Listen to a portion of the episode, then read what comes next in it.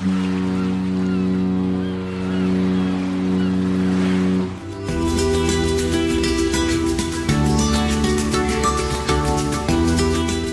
Tricks, der Kreuzfahrt-Podcast. Mit Franz Neumeier in München. Servus Franz. Hallo Jerome. Und mit Jerome Brunel in Horb am Netter, Neckar. Am netten Neckar.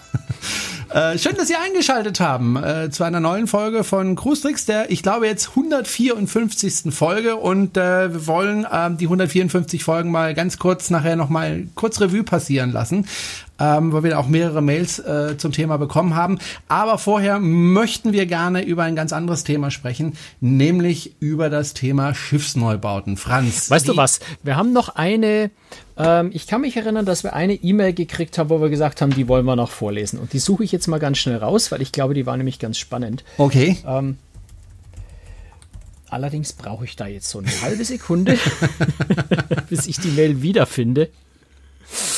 Ähm, und vielleicht können wir dabei über, deine, über den Neckar, im, äh, den netten Neckar reden, weil ich finde nämlich im, im, im Winter. Nicht viel im Winter zu erzählen. Hier fahren Nein, nicht mal Schiffe vorbei, höchstens ein paar Kajaks. Ah ja, Mehr so ab und zu mal. nicht. Aber ich finde ich find den Neckar ganz nett, aber nicht im Winter.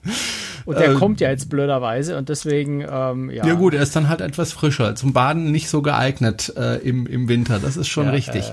Äh, hast du eine gut, ich habe die? Mail, ich habe die Mail gefunden. Okay, äh, dann bezieht hören. sich auf unseren, auf unseren letzten, äh, auf unseren letzten Podcast äh, zum Thema Landausflüge. Und Mhm. der Alfred hat uns da noch tatsächlich zwei ganz gute äh, Anregungen äh, gegeben, die ich gerne einfach noch mit mit vorlesen und mit einbringen möchte. Ähm, er schreibt, ich habe noch zwei Tipps dazu. In den Häfen direkt zum örtlichen Touristenbüro gehen und dort was buchen. Ist häufig günstiger als übers Schiff und mit großer Auswahl. Kurz angemerkt von mir, ja, habe ich völlig, äh, völlig vergessen zu erwähnen und muss ich auch zugeben, habe ich selber noch nie gemacht. Aber das ist tatsächlich eine gute Idee. Äh, in größeren Orten, wo es ein Tourismusbüro ähm, gibt, tatsächlich dort mal nach Ausflügen zu fragen, weil da hat man natürlich schon äh, eine lokale Stelle, die, die halbwegs zuverlässig ist, wo man sich auch darauf verlassen kann, wenn die einem Ausflug vermitteln, dass es auch in Ordnung ist, im Gegensatz zu, zu einem Taxifahrer, der einem am Großterminal abfängt, wo man immer nicht so genau weiß, worauf man sich einlässt. Also das ist sicher eine ganz spannende Idee. Und das Zweite, was er noch schreibt, ist, wir haben, also er schreibt, das haben wir zum Beispiel im, im Island, im Hafen von Reykjavik gemacht. Äh, der Ausflug auf eine Pferdefarm mit Ausritt war viel günstiger als bei Buchung übers Schiff und in sehr kleinen Gruppen. In vielen Häfen sind ambulante Anbieter vor Ort, um ihre Ausflüge zu verkaufen. Ähm, also das finde ich, äh, finde ich spannend muss ich sagen. Hat mir gefallen, das Feedback. Ja, sehr, sehr gutes Feedback. Dankeschön dafür. Und Sie können ja, Sie wissen das ja immer wieder Feedback zu uns schicken, entweder per Mail oder einfach in die Kommentare schreiben. Überhaupt kein Problem. Wir greifen das gerne auf. So, jetzt aber zu unserem äh, ersten heutigen Thema, äh, Schiffsneubauten. Es ist ja so, Franz, äh, die äh, Kreuzfahrtindustrie, die boomt ja ohne Ende. Letztes Jahr knapp zwei Millionen ähm, Passagiere, die auf ein Kreuzfahrtschiff aufgestiegen sind. Nur in Zwei- Deutschland. Ja, nur, Nur in, in Deutschland, Deutschland. wohlgemerkt. Äh, ein unglaublicher Oder Boom. aus Deutschland. Die haben, sind nicht nur in Deutschland zugestiegen, aber insgesamt zwei Millionen Deutsche, die auf Kreuzfahrt waren. Genau. Genau. Beziehungsweise also zwei Millionen Mal sind Deutsche auf ein Passagierschiff gestiegen. Das können auch manche äh, mehrmals aufgestiegen Manche auch sein. zwei oder dreimal, so wie ich. Oder Genau. ein paar andere Verrückte. Du hast ja schon mal die halbe Million äh, da gemacht. Also zwei Millionen. Ähm, das führt dazu natürlich, dass die Reedereien immer mehr Schiffe bauen. Also allein TUI Cruises baut ja jeden, jedes Jahr ein neues Schiff. Das sind ja mittlerweile jetzt an der Manche 5 äh, angelangt. Ähm, AIDA baut auch eigentlich jedes Jahr ein neues Schiff, da als letztes Schiff die AIDA Prima.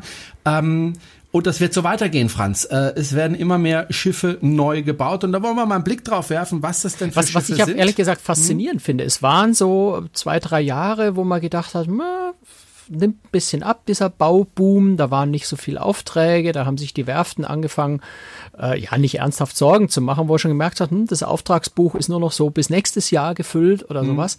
Und jetzt plötzlich bricht ein, ein Boom los. Es, äh, die Bestellungen prasseln bei den Werften rein, bei manchen Bestellungen, die also wirklich schon teilweise bis ins Jahr 2026 reichen, also zehn Jahre im Voraus, äh, kann man schon fast vermuten, äh, dass manche Reedereien einfach schon mal vorsorglich wirklich Verträge mit Werften machen, nur um sich überhaupt noch äh, eine Baumöglichkeit bei den Werften zu sichern, weil die so ausgebucht sind, dass es tatsächlich anfängt schwierig zu werden, überhaupt noch eine Werft zu finden, die in absehbarer Zeit einem noch ein Schiff bauen kann, weil der, die Auftragsbücher so voll sind. Also das ist so ein ganz, ganz interessantes Phänomen, dass es zwei, drei Jahre so ein bisschen ruhig war und jetzt plötzlich abgeht wie, wie verrückt. Hm. Kann man denn sagen, es gibt so einen Trend beim Schiffsbau, der bestimmend ist? Also gibt es eine bestimmte Art von Schiffen, die gebaut werden oder sind das völlig verschiedene äh, Kreuzfahrtschiffe? Na, es fällt schon auf, dass sehr, sehr viele sehr große Schiffe äh, in, in den Auftragsbüchern stehen. Also wirklich so in der Größenordnung vier, fünf, äh, bis 6000 Passagiere hoch. Also selbst eine Oasis Class von Royal Caribbean kriegt da schon beinahe äh, Konkurrenz, was die Größe, was die Passagierzahl zumindest angeht. Ähm, also das ist sicher ein ganz klarer Trend. Was auch auffällt, ist, dass ähm, die Baureihen äh, immer länger werden. Also früher war es ganz häufig so, dass von einem Schiffstyp oder von einer Baureihe ja so drei, manchmal vier gebaut wurden, äh, manchmal auch nur zwei und dann hat man eine neue Schiffsklasse angefangen.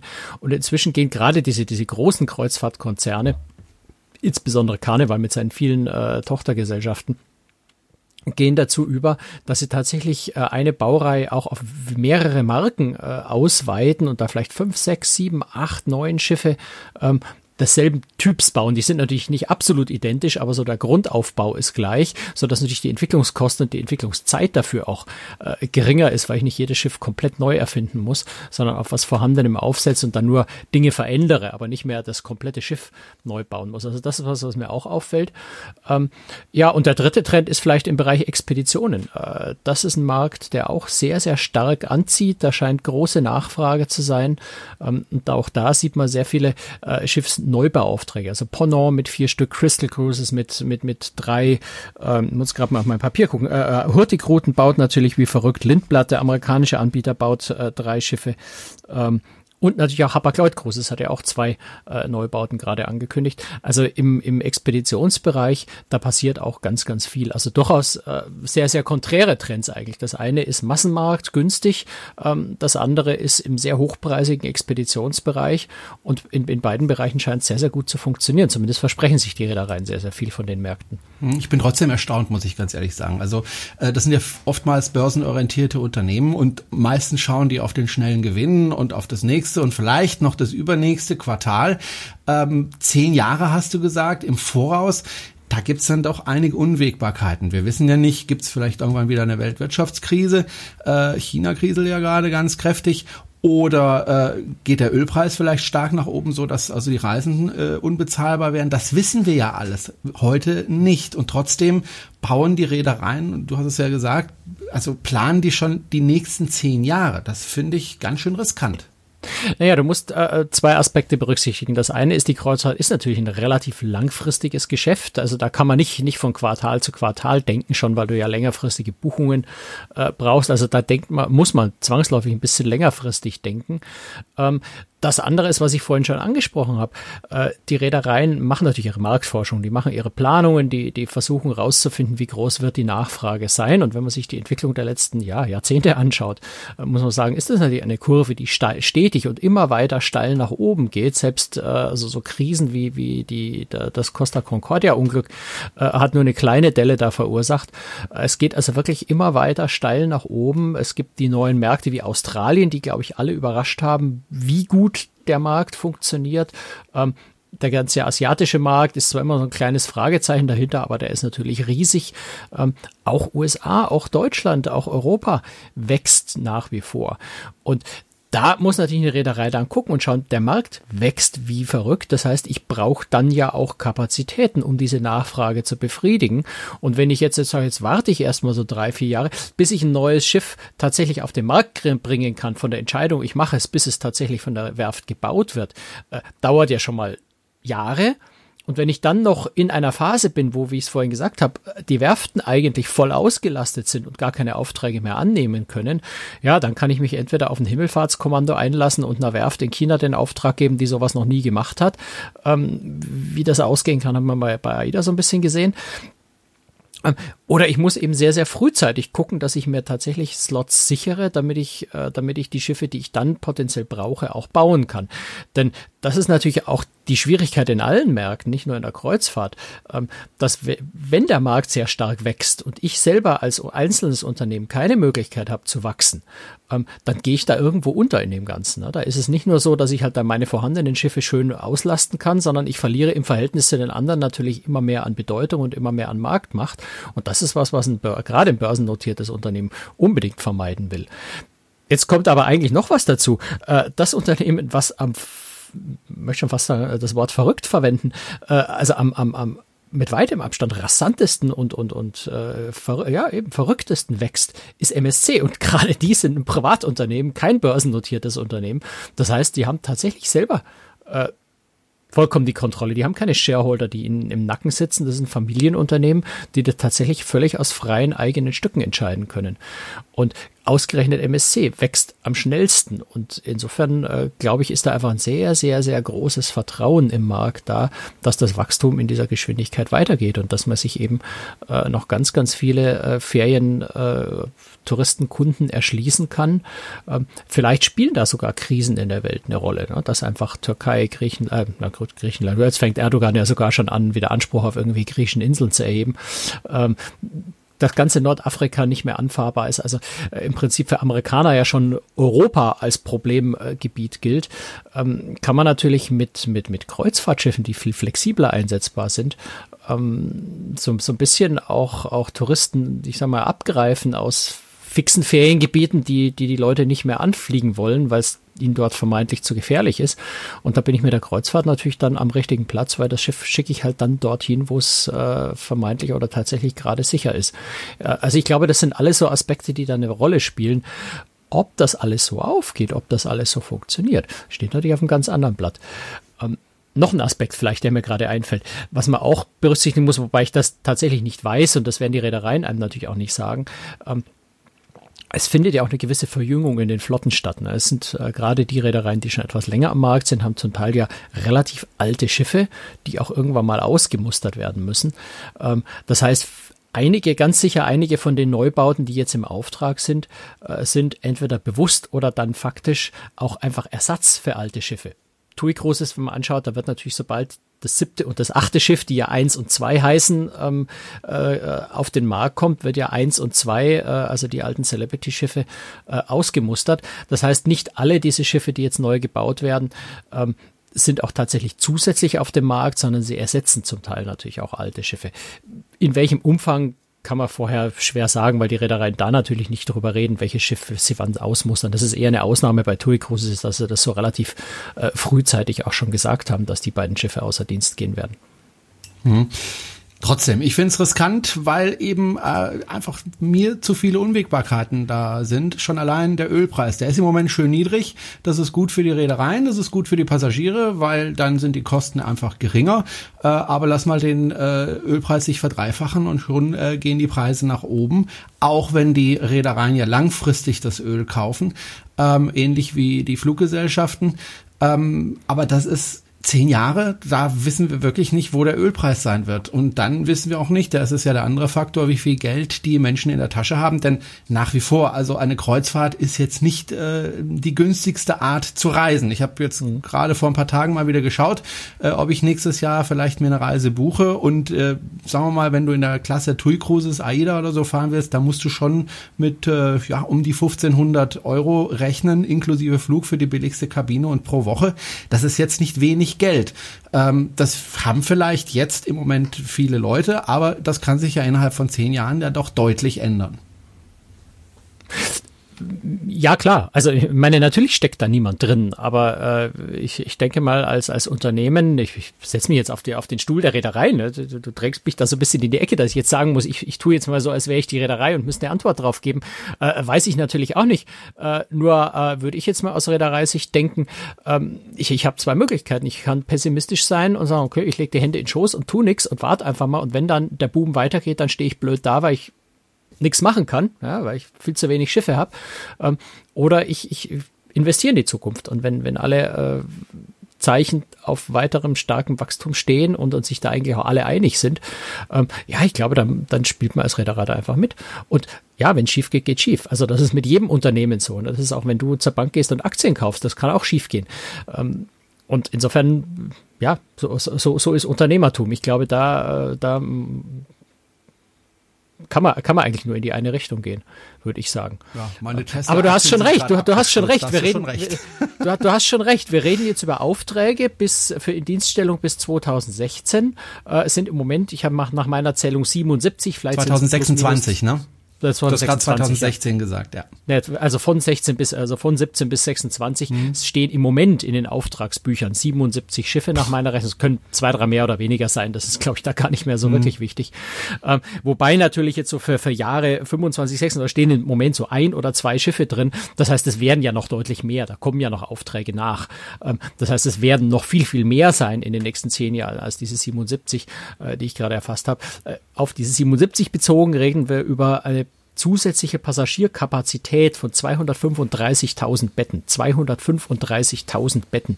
Ähm, es werden ein paar ersetzt, aber schon gesagt, es werden noch zusätzliche Aufträge kommen. Also das sind, du hast schon recht, das sind gewaltige Dimensionen, die man sich so äh, schon kaum mehr vorstellen kann, auch wenn man sich so die Investitionsvolumina anschaut. Äh, so ein Schiff kostet irgendwo zwischen einer halben und einer Milliarde Euro.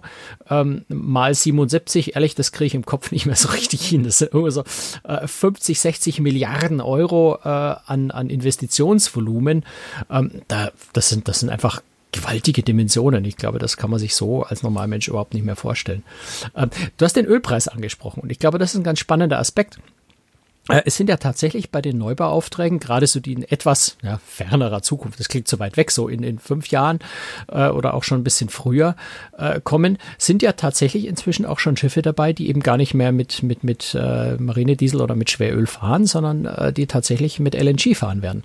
Also der Trend, denke ich, ist ganz auffällig. Ähm, aber es gibt jetzt natürlich auch, es gibt natürlich jetzt auch Aufträge für, für, für 2024, 22, 26, wo noch gar nicht bekannt ist, mit welcher Technologie die Schiffe fahren. Also ich vermute, dass viele von denen tatsächlich dann auch LNG nutzen werden, einfach weil das die Technik ist, die in der Zukunft dann relevant sein wird und sich, glaube ich, jetzt kaum mehr jemand traut, für 2022 einen Auftrag zu geben für ein Schiff, das mit Schweröl fährt.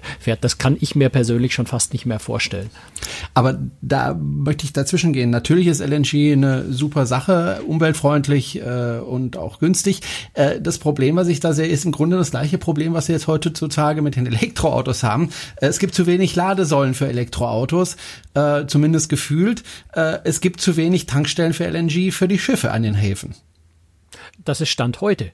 Ähm, mhm. Aber ich meine, die Aida Prima ist ja wird ja im Hafen schon mit LNG versorgt. Äh, die hat auf ihrer Standardroute, die sie jetzt äh, in, in, Westeuropa hat, hat sie sich das mit Tankwagen gesichert. Also das ist technisch ja im Prinzip überall machbar, äh, wenn überhaupt irgendwo in der Nähe LNG verfügbar ist und, und äh, Ölkonzerne, gerade wie Shell äh, mit dem äh, AIDA da den Vertrag hat, die sind da ja auch dahinter. Ne? Das ist für die ja auch interessant. Und äh, es ist vor kurzem ist äh, jetzt im, im Frachtbereich äh, oder im Container, ich weiß gar nicht, ob es ein Fracht oder ein Containerschiff war, äh, auch eine, eine LNG-Betankung außerhalb des Hafens, also von Schiff zu Schiff äh, ist gelungen und hat hervorragend funktioniert. Ähm, das heißt also, das, was jetzt im Moment in vielen Kreuzfahrthäfen man ja sieht, da Kreuzfahrtschiff legt an, Passagiere gehen an Land. Von der anderen Seite kommt ein Tankschiff seitlich ran und betankt die Schiffe im Moment eben mit, mit Schweröl oder mit Marinediesel. Ähm, das ist ja auch für die Zukunft vorstellbar. Das heißt, äh, LNG muss nicht eine, eine Röhre sein, die bis in den Hafen führt und dort dann an Schiff an, angedockt wird, sondern ich kann LNG ja auch per Schiff wiederum dahin transportieren. Und das macht die ganze Sache dann schon viel, viel flexibler. Und das, da ist im Moment gerade eine immense Dynamik im Markt, äh, weil LNG ja nicht nur für Kreuzfahrtschiffe relevant ist, sondern LNG ist natürlich auch für Frachtschiffe, für Containerschiffe interessant, äh, für Fähren sowieso, aber die haben eine andere Möglichkeit, sich zu versorgen, weil die immer von Punkt A nach Punkt B fahren. Äh, da kann man einfach am Punkt A eine feste Tankstelle einrichten. Aber äh, es ist ja auch in der Frachtschifffahrt, äh, ist LNG ein ganz, ganz relevantes Thema. Äh, und da ist eine große Dynamik in dem Markt drin weil ja auch die ganzen Umweltvorschriften, die eingehalten werden müssen, und wir haben ja gerade äh, gerade hat ja die IMO beschlossen, äh, dass die äh, dass die Schwefelobergrenze äh, ab 2020 äh, eine eine weltweite Schwefelgrenze gilt also nicht mehr nur in Schutzgebieten, sondern überall. Das heißt, äh, alle zivilen Schiffe müssen sich ja an relativ strenge Umweltvorgaben halten. Und da ist LNG durchaus eine sehr, sehr attraktive Alternative inzwischen, ähm, weil man damit eben genau dieses äh, Problem des Einhaltens dieser Vorschriften äh, relativ leicht in den Griff kriegen kann. Insofern ist da eine große Dynamik im Markt und ich bin mir ziemlich sicher, und auch die Reedereien sind sich ziemlich sicher, äh, sonst würden sie die Schiffe auch nicht in Beauftrag geben, dass die Versorgung mit dem Treibstoff äh, nicht das Thema sein wird in drei, vier, fünf Jahren, dann, wenn die Schiffe das tatsächlich brauchen. Hm.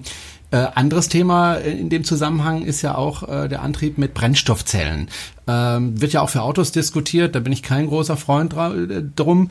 Ähm, aber bei Schiffen finde ich das durchaus sinnvoll, damit Brennstoffzellen zu arbeiten. Und da gab es ja auch schon erste Experimente, auch in Deutschland, ähm, Schiffe mit Brennstoffzellen anzutreiben. Also es gibt, es gibt im Moment ja zwei Technologien, die tatsächlich neu auf Kreuzfahrtschiffen anfangen. Das eine ist tatsächlich mit Strom mit Batterien an Bord und das andere ist die Brennstoffzelle. Das sind beides Technologien, die jetzt noch nicht an dem Punkt angekommen sind, wo man sagen kann, man kann das als alleinigen Schiffsantrieb verwenden, aber es sind beides Technologien, die getestet werden. Ähm, ich fange kurz vielleicht mit Elektro tatsächlich an, auch wenn du nach den Brennstoffzellen gefragt hast, da komme ich gleich drauf.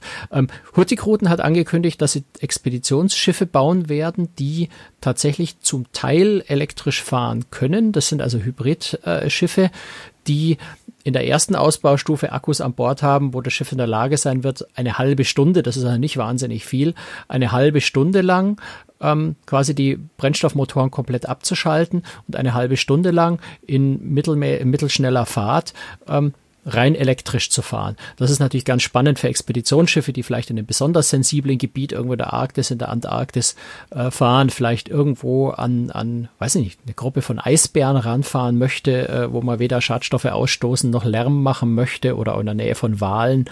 Ähm, eine sehr, sehr schöne Möglichkeit. Aber die Technologie ist in Entwicklung, in Entstehung. Es hängt natürlich vor allem an der Akkukapazität zusätzlich zu Einsatz auf hoher See, wo Korrosion auch noch immer ein ganz wesentliches Thema und ein paar andere Themen äh, ganz schwierig sind. Ähm, aber Hurtigruten fängt das an. Äh, es wird ein zweites Schiff geben, wo das dann schon äh, in, in, größerem Umfang sein soll. Wie genau, weiß selbst Hurtigruten noch nicht. Die sagen auch, das müssen wir abwarten. Wir machen das, was maximal möglich ist, rüsten dann auch das erste Schiff nach, wenn die Technologie besser wird. Also das ist einfach in Erprobung. Aber das Spannende daran ist, es findet tatsächlich statt. Es ist nicht nur ein, ein Gerede für die Zukunft, könnte man vielleicht unter Umständen, sondern es wird Schiffe geben, die das tun. Und das ist, glaube ich, ein großer Fortschritt.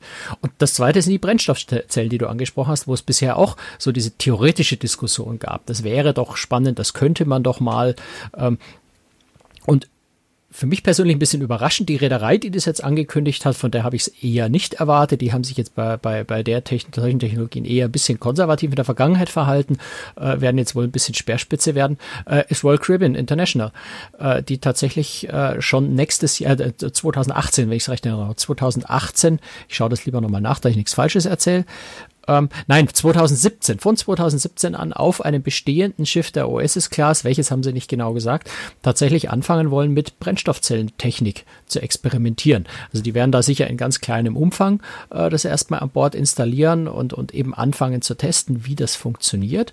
Aber das Ziel ist eben dabei, tatsächlich es auszuprobieren, äh, die, die Tauglichkeit für Kreuzfahrtschiffe ähm, im Praxisbetrieb auszuprobieren, so wie man das mit Scrubbern zum Beispiel ja gemacht hat. Mit den Abgasfiltern hat man am Anfang auch mal auf einem Schiff irgendwo probeweise installiert, um einfach zu sehen, wo wie funktioniert das, wo welche Probleme tauchen auf, wo kann man noch verbessern. Und genau dasselbe findet es mit den Brennstoffzellen statt. Und dann will tatsächlich Royal Caribbean auch auf der neu angekündigten, auf den neu angekündigten Schiffen der Icon Class ähm, das in größerem Umfang äh, einsetzen. Und da reden wir dann von, ich gucke gerade, ab 2022 äh, wird das erste Schiff der Icon Class kommen, wo Brennstoffzellen idealerweise in sehr großem Umfang äh, zum, zum Schiffsantrieb beitragen sollen. Und das ist dann schon auch nochmal eine ganz spannende Sache, dass eben diese Technologie eben auch jetzt zum Einsatz kommt. Nicht nur theoretisiert wird und geplant wird, sondern tatsächlich auf Schiffen ausprobiert und dann zum Einsatz kommt würde gerne noch was nachtragen zu dem, was du gesagt hast. Ich glaube, dass äh, die Elektroantriebe dann wahrscheinlich vor allem in den Häfen zum Einsatz kommen, um eben die Menschen, die da wohnen, äh, ein Stück weit vor den Schadstoffen zu schützen. Äh, also ich glaube eher nicht, äh, wenn sie dann äh, auf der Expedition draußen sind. Aber schauen wir mal, wie sie es tatsächlich äh, einsetzen. Zweite ja, so wie Hurtigruten es bis jetzt ja. sagt, äh, ging es wohl tatsächlich um besonders sensible äh, okay. Stellen, wo man fährt. Aber klar, das, das muss man dann Aber sehen. auch ein Hafen ist ein sensibles Gebiet, weil da eben auch viele Menschen leben. Ne? Ähm, schauen wir ja, mal. Klar.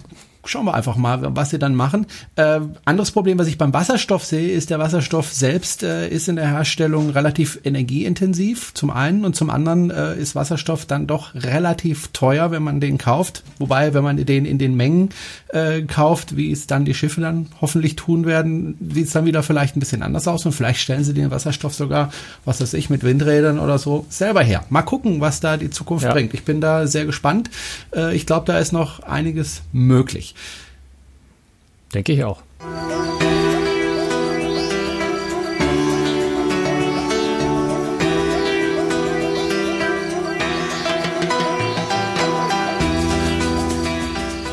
So, wir wollen jetzt mal in äh, unserem kleinen Podcast über ein etwas sensibleres Thema sprechen, weil wir eben auch da immer wieder angesprochen worden sind und auch angeschrieben worden. Das Ganze hat eigentlich angefangen äh, mit meiner Frau. Äh, die hat mich nämlich mal angesprochen und hat gesagt, Jerome, warum sagst du immer am Schluss so lange, äh, wie man euch unterstützen kann? Das nervt ein bisschen, hat meine Frau gesagt. Und dann kam irgendwann mal eine E-Mail. Ich habe ihr dann erklärt, warum. Wir werden es auch gleich jetzt nochmal erklären. Und dann kam irgendwann mal eine E-Mail von einem Hörer, der auch äh, gesagt hat, Mensch, toller Podcast, aber was ein bisschen nervig ist, ist so der Schluss, wenn da gesagt wird, wie man uns unterstützen kann.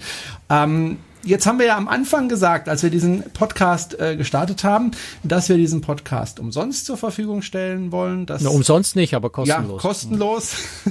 Ich hoffe nicht umsonst. ähm, wir haben mittlerweile, das ist jetzt glaube ich die 154. Folge äh, produziert und wir haben immer wieder darum gebeten, uns ein bisschen Geld zu spenden und äh, das haben auch viele Menschen gemacht. Also äh, manche spenden jeden Monat zwei Euro zum Beispiel, äh, manche machen eine einmalige Spende von 50 Euro Euro. Ähm, herzlichen Dank auch nochmal an dieser Stelle an all diejenigen, die da entweder regelmäßig spenden oder eben mit Großspenden uns da unterstützen. Ähm, aber jetzt machen wir mal Butter bei die Fische. Wir haben 154 Folgen produziert und in diesen 154 Folgen haben wir ungefähr, so ungefähr 700 Euro Einnahmen gehabt. Ähm, das heißt also, wenn man noch die Steuern ganz, und so weiter ja, abzieht. Ist sogar ja, ein bisschen weniger. Ja, mhm. Sagen wir mal 700, das ist eine nette Zahl. Ähm, und wenn man dann die Steuer davon abzieht und so weiter und das dann durch zwei, weil wir sind ja zu zweit, äh, teilt, dann kommen wir irgendwo raus bei pro Folge 30 Cent. Für den Franz 30 Cent und für mich 30 Cent. Was machen wir mit dem Geld?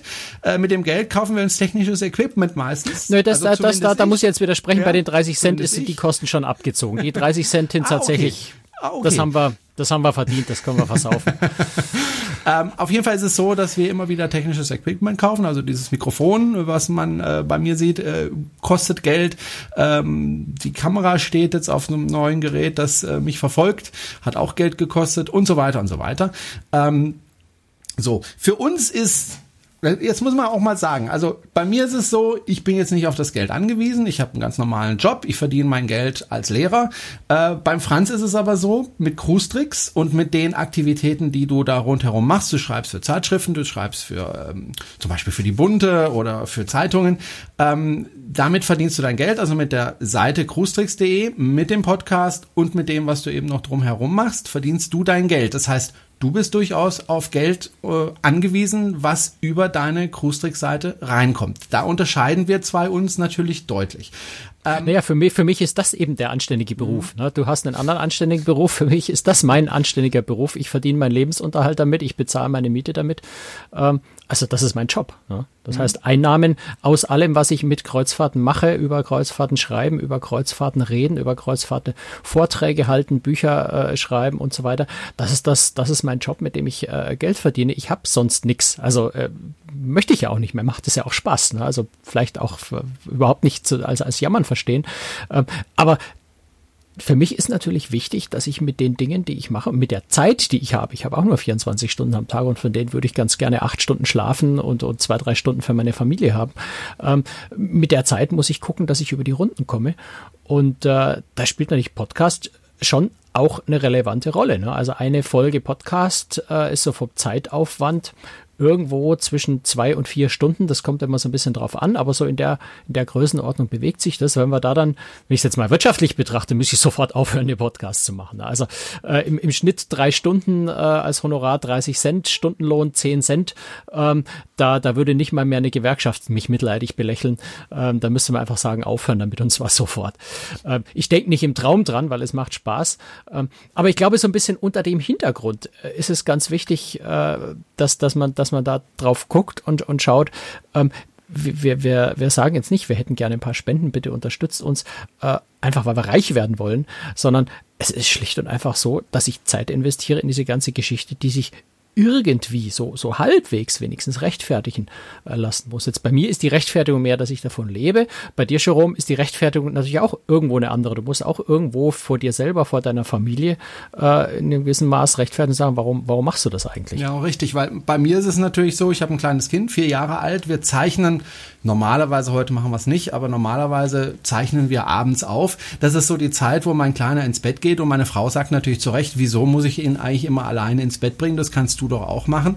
Ähm, und wenn ich dann eben sagen kann, komm, jetzt gehen wir mal zusammen schön essen und das Ganze ist bezahlt äh, über die Spenden äh, von Cruistrix, ist es natürlich ein großer Vorteil, weil ähnlich wie bei dir ist der Zeitaufwand natürlich da, weil du machst mir die redaktionelle Seite, ich mache mir die technische Seite, das heißt, ich schneide das alles zusammen, lade das auf die Server hoch und so weiter und so weiter, ähm, schneide auch die, das Video ähm, das ist alles mit Zeit äh, verbunden, mache ich gerne.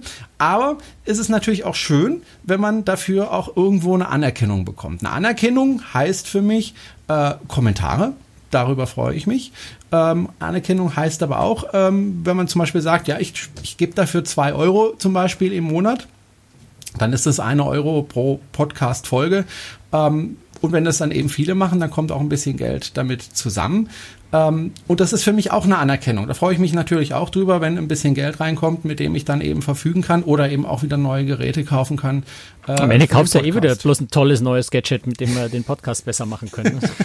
ja, natürlich, klar, weil mir das natürlich Spaß macht, das immer irgendwie ja weiterzuentwickeln und, und zu verbessern. Ähm, aber wie gesagt, ähm, da sind wir eben auf unsere Hörer angewiesen, dass die äh, sagen, okay, ich bin bereit, da jetzt einen Dauerauftrag zum Beispiel zu machen und da jeden Monat zwei Euro zu überweisen. Äh, ich kann natürlich auch verstehen, wenn jemand sagt, nee, das Geld habe ich einfach nicht.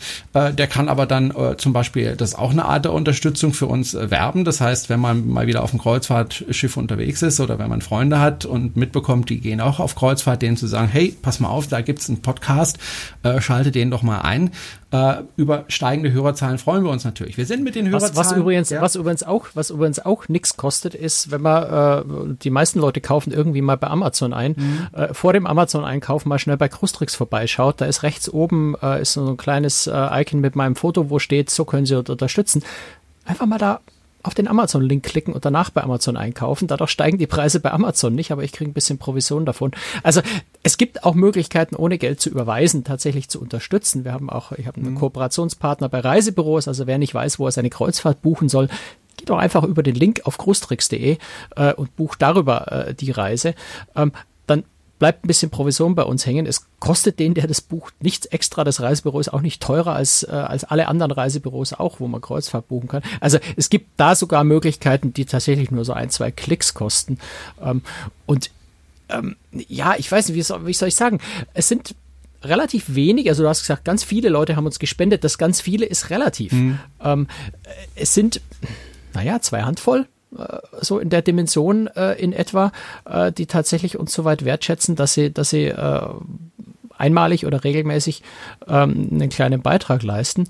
Und äh, ich, ich finde schon, dass Leute, die uns zuhören, äh, die vielleicht ja auch profitieren von unseren Tipps. Ne? Wenn wir Spartipps geben, dann buchen die vielleicht ihre nächste Kreuzfahrt, sparen 200, 300 Euro. Ähm, davon mal so zwei Prozent an uns abgeben, nur so als kleines Dankeschön für den Tipp, der Ihnen erst ermöglicht hat, die 300, 400 Euro zu sparen, fände ich jetzt auch nicht so, so übermäßig abwegig. Ähm, vielleicht ein, ich, ich, ich weiß, du, du holst schon wieder Luft, du wolltest noch was zu Hörerzahlen sagen, das darfst du auch gleich. Ähm, nicht nur. Ein, ein Punkt ist mir noch ganz wichtig, weil ich glaube, den, den Eindruck habe ich manchmal auch einfach, wenn ich auch mit Leuten spreche, ähm, die sagen, komm jetzt, hab dich nicht so mit deinem Podcast. Podcast weiß jeder, kann man nicht so viel Geld damit verdienen. Das ist einfach in der Deutschland nach wie vor eine Nische. Ich glaube, das wird sich noch verändern. In Amerika sind Podcasts schon viel, viel bedeutender. Ähm, aber hab dich nicht so mit dem Podcast, das ist eben Hobby. Du verdienst ja, du verdienst ja richtig gut Geld über deine Website, über großtricks.de ähm, oder über deine, über deine äh, Beiträge für, für Tageszeitungen, für Zeitschriften. Du schreibst für so tolle Zeitschriften wie die Bunte für Geosaison, für, für Stern habe ich vor kurzem mal geschrieben. Ähm, da muss man schlicht und einfach sagen, und das ist natürlich, da, da hat niemand Schuld, äh, aber äh, ich glaube, es wird weit überschätzt, wie viel man damit verdienen kann. Mit dem bisschen Werbung, und ich habe ja wirklich äh, zurückhaltend Werbung auf großtricks.de im Vergleich zu ganz vielen anderen äh, Webseiten, die man so kennt. Ich sage einfach mal Fokus.de, das wäre so das krasse Gegenteil, äh, was, was Werbe beballert werden angeht. Ähm, also ich habe eher zurückhaltend Werbung und mit der Werbung, die auf Großtricks läuft, da kann man nicht reich werden. Also das ist wirklich nicht viel Geld, was da reinkommt. Ich habe, äh, um es vielleicht einfach nur ohne Zahlen zu nennen, schon weil ich das nicht kann und nicht darf, weil, weil einem Google, äh, Google AdSense das auch verbietet, ähm, die Zahlen zu nennen. Ähm, ich habe bevor ich den Job als, als Kreuzfahrtjournalist gemacht habe, vor sieben Jahren, äh, wo ich das angefangen habe, sind ziemlich genau sieben Jahre übrigens jetzt, ähm, habe ich als äh, Chefredakteur von Computerzeitschriften gearbeitet. Ähm, mein Gehalt, was ich heute habe, ist etwa ein Drittel von dem, was ich damals habe. Also wirklich einfach nur, um in dem zu sehen. Ich will überhaupt nicht jammern. Ich fühle mich absolut wohl. Ich bin total glücklich in dem, was ich mache. Ich möchte nicht zurück, was ich zu dem vorher gemacht habe. Ich möchte es nur in Relation setzen. Es ist nicht so, dass man mit sowas reich wird, äh, sondern man kommt gerade so hin. Ähm, auch Tageszeitungen, auch Zeitschriften bezahlen keine horrenden Honorare. Ganz im Gegenteil, wenn man wenn man es genau nimmt, wenn ich einen Beitrag für eine auch für, für namhafte Medien schreibe, ähm, da bin ich eine Woche auf einer Kreuzfahrt, dann schreibe ich hinterher einen doppelseitigen Beitrag mit ein paar Fotos dazu. Ähm, den Stundenlohn, den will niemand hören, den ich da bekomme. Also das ist einfach, das ist ein Witz. Dafür kann man es nicht machen. Dafür muss man dann schon wirklich mehrfach verwerten, noch den Beitrag auf Großdruck schreiben, einen Podcast draus machen, das nochmal an zwei, drei andere Zeitungen verkaufen, äh, das Ganze noch für ein Buch verarbeiten, in, in Vorträge das Ganze verwenden, über die man was verdienen kann. Äh, nur so rechnet sich das überhaupt. Also das vielleicht auch wirklich nochmal in, in Relation zu setzen. Wir reden hier nicht drüber, dass wir, dass wir in Reichtum schwelgen und noch fünf Euro mehr haben wollen, ähm, sondern es ist wirklich so, dass wir schon tatsächlich so ein bisschen drauf angewiesen sind. Hm. Wobei man sagen muss, äh, das hast du auch kurz angesprochen, äh, mit Podcast Geld zu verdienen ist schwierig. Äh, ich kann da mal ein Beispiel nennen von einem berühmten Podcast oder bekannten Podcast, Bits und so heißt der. Der hat der Timo, der den macht, mal gesagt, ja ungefähr zehn Prozent der Hörer bezahlen die fünf Euro im Monat für zusätzlichen Content, den er da anbietet. Zehn Prozent ist jetzt nicht wahnsinnig viel. Ähm, bei uns wäre zehn Prozent aber nicht schlecht, wenn das eine regelmäßige Spende wäre, wäre das eine super Sache. Ähm, aber natürlich, äh, es ist schwierig, weil es ist natürlich einfacher, sich zurückzulehnen, das Ganze anzuhören und dann zu sagen, hey, war ein netter Podcast und jetzt mache ich was anderes und jetzt gehe ich eben nicht an meine App, um eine Überweisung zu machen. Kann ich natürlich auch verstehen. Geht mir ja manchmal auch. Ist auch okay. Das, was ich nur nicht okay, mehr hören ja. möchte, ist dann die Beschwerde, dass wir, dass wir ständig dran erinnern, dass wir genau. gerne eine Spende. Ähm, wir haben, um das auch mal zu sagen, äh, mal was über die Hörerzahlen. Das ist vielleicht auch mal ganz interessant, äh, wie viele uns überhaupt zuhören. Äh, grundsätzlich ist es natürlich unheimlich schwierig zu sagen, äh, wie, wie viele Hörer wir haben, weil die ähm, äh, Zahlen, die wir da bekommen, äh, muss man auch ein bisschen interpretieren, ist ein bisschen schwierig. Wenn jemand das runterlädt, heißt das ja auch nicht, dass er sich das dann auch anhört. Ja, das können wir nicht nachvollziehen. Ich gehe aber einfach mal davon aus, dass die meisten. Es ist aus technischer Sicht einfach ja. wahnsinnig schwierig, tatsächlich genau. zu zählen, wie viele Hörer es ja. sind. Das muss ich jetzt nicht ausführen, weil es ist wirklich, es geht in, in die Internettechnologie, in Übertragungstechnologie, aber es ist tatsächlich erstaunlich schwierig rauszufinden, wie viele Hörer man tatsächlich hat. Also, aber aber eine Folge wird so ungefähr grob geschätzt 800 Mal runtergeladen. Das heißt, wir haben ungefähr 800 Hörer. Wir haben äh, im Monat so um die 10.000 Downloads. Das kombiniert sich aus den Downloads des Audiofiles und den Abrufzahlen auf YouTube. Ähm, das ist in Ordnung. Das ist schon eine ganze Menge für einen deutschen Podcast sowieso. Mhm.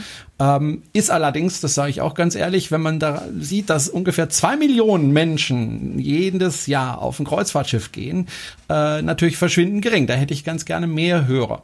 Ähm, ich weiß, du hättest gern alle zwei Millionen. ja, ja aber, aber sowas das wäre cool. Das wäre cool.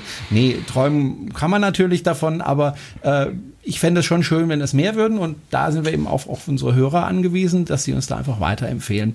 Ähm, da wäre uns auch schon äh, geholfen. Wir wollten noch eins ansprechen, das ist das Thema Werbung. Wir haben ja bisher äh, in unserem Podcast selbst keine Werbung. Äh, das heißt nicht, dass wir das nicht wollen oder äh, sonstige Gründe, sondern erstens mal sind wir wählerisch, äh, was das betrifft. Also wir würden nicht jeden Sponsor nehmen. Wir würden Sponsoren nehmen. Wir sind nur noch nicht auf den Markt gegangen und gesagt, hier, hallo, wir sind da, wollt ihr nicht bei uns sponsern. Aber wenn zum Beispiel, ich nenne jetzt mal irgendeine Reederei, wenn eine Reederei zu uns käme und sagen würde, hey, wir finden euren Podcast gut. Gut, das wäre jetzt aus journalistischer Unabhängigkeit einfach nicht machbar. Genau, das ne? machen über, wir wenn, wenn wir nicht. direkt über Punkt. jemanden berichten, dann würden wir den noch nicht als Sponsor Gut, nehmen. wenn Das die jetzt nicht funktionieren. 10.000 Euro im Monat zahlen würden, würde ich nochmal Nee, äh, ja, also bei 10.000 Euro im Monat müssten wir uns irgendwas überlegen. Ne? Aber ich, das wird ja nicht stattfinden. Nee, aber ich könnte mir zum Beispiel vorstellen, ich weiß nicht, ein, ein, ein, ein, ein Mietwagenfirma, Ja. die, die, die promoten will, dass Leute, die äh, ihre Landausflüge irgendwo machen, dass sie die einfach mal per Mietwagen machen. Ja, oder ein Reisebüro wäre auch eine Möglichkeit. Reisebüro ist schon so an der Ja. Grenze, Ja. geht vielleicht gerade noch je nach Situation. Ähm, also klar, jemand, der tolle Reisekleidung herstellt, als das wären also so Sponsoren, die wir uns vorstellen könnten. Aber wie gesagt, es ist natürlich im, im deutschen Markt mit Podcasts äh, schwierig. Manchen Leuten muss man überhaupt erst erklären, was überhaupt ein Podcast ist und dann zu sagen, dann machst du jetzt bitte aber auch noch den Sponsor dafür, ist vermutlich ziemlich schwierig. Ähm, ich würde es aber jetzt nicht ausschließen und ich hoffe, dass das Thema Podcast vielleicht in Deutschland auch noch ein bisschen relevanter wird, weil ich glaube, dass es ein sehr, sehr schönes Medium ist. Müssen wir unseren Hörern jetzt nicht erzählen. Ne? Jeder, der uns jetzt zuhört, weiß ja, dass es ein tolles Medium ist und dass man, dass man da sehr schön profitieren kann davon. Ähm, das, was wichtig ist, dass wir das nach draußen tragen, dass es noch viel mehr Leute mitbekommen. Genau. Und da sind wir, wie gesagt, auf die Hilfe unserer Hörer angewiesen, weil wir haben natürlich auch kein Budget, um Werbung zu schalten irgendwo äh, und zu sagen, hier, hier sind wir und äh, mit einer großen Zeitungsanzeige oder einem Werbespot im Fernsehen, das Budget haben wir natürlich nicht. Ähm, da sind wir auf Sie angewiesen. Da wären wir sehr dankbar, wenn Sie uns da einfach weiterempfehlen. Gut, Franz, dann haben wir mal drüber gesprochen und Genau, geschwätzt. ich, vermutlich hört uns gesagt, inzwischen überhaupt niemand mehr Ja. zu, weil sie es ja alle so hassen, dass wir über dieses Thema sprechen. Insofern reden wir wahrscheinlich jetzt gerade nur noch für uns. Ja. Äh, ich hoffe, dass trotzdem ein paar hängen geblieben sind. Äh, wir haben ja ein paar inter interessante Zahlen zwischendurch genannt, äh, das äh, vielleicht so als Ausgleich für unser, für unser Betteln. Ähm, und, und hoffe, dass wir einfach da ein bisschen mehr Verständnis äh, dafür wecken konnten, dass wir das einfach tatsächlich ab und zu mal ansprechen, einfach weil es uns wichtig ist. Genau. Gut, dann war's das mit der 154. Folge von Cruise Tricks, dem Kreuzfahrt-Podcast. Sie hören uns spätestens in zwei Wochen wieder mit einer neuen Folge und dann auch wieder mit interessanten Themen und Ereignissen aus der Kreuzfahrtindustrie. Äh, Und sollten Sie bis in zwei Wochen im Kreuzfahrtschiff unterwegs sein, dann wünsche ich Ihnen dabei viel Spaß. Tschüss, Franz. Servus!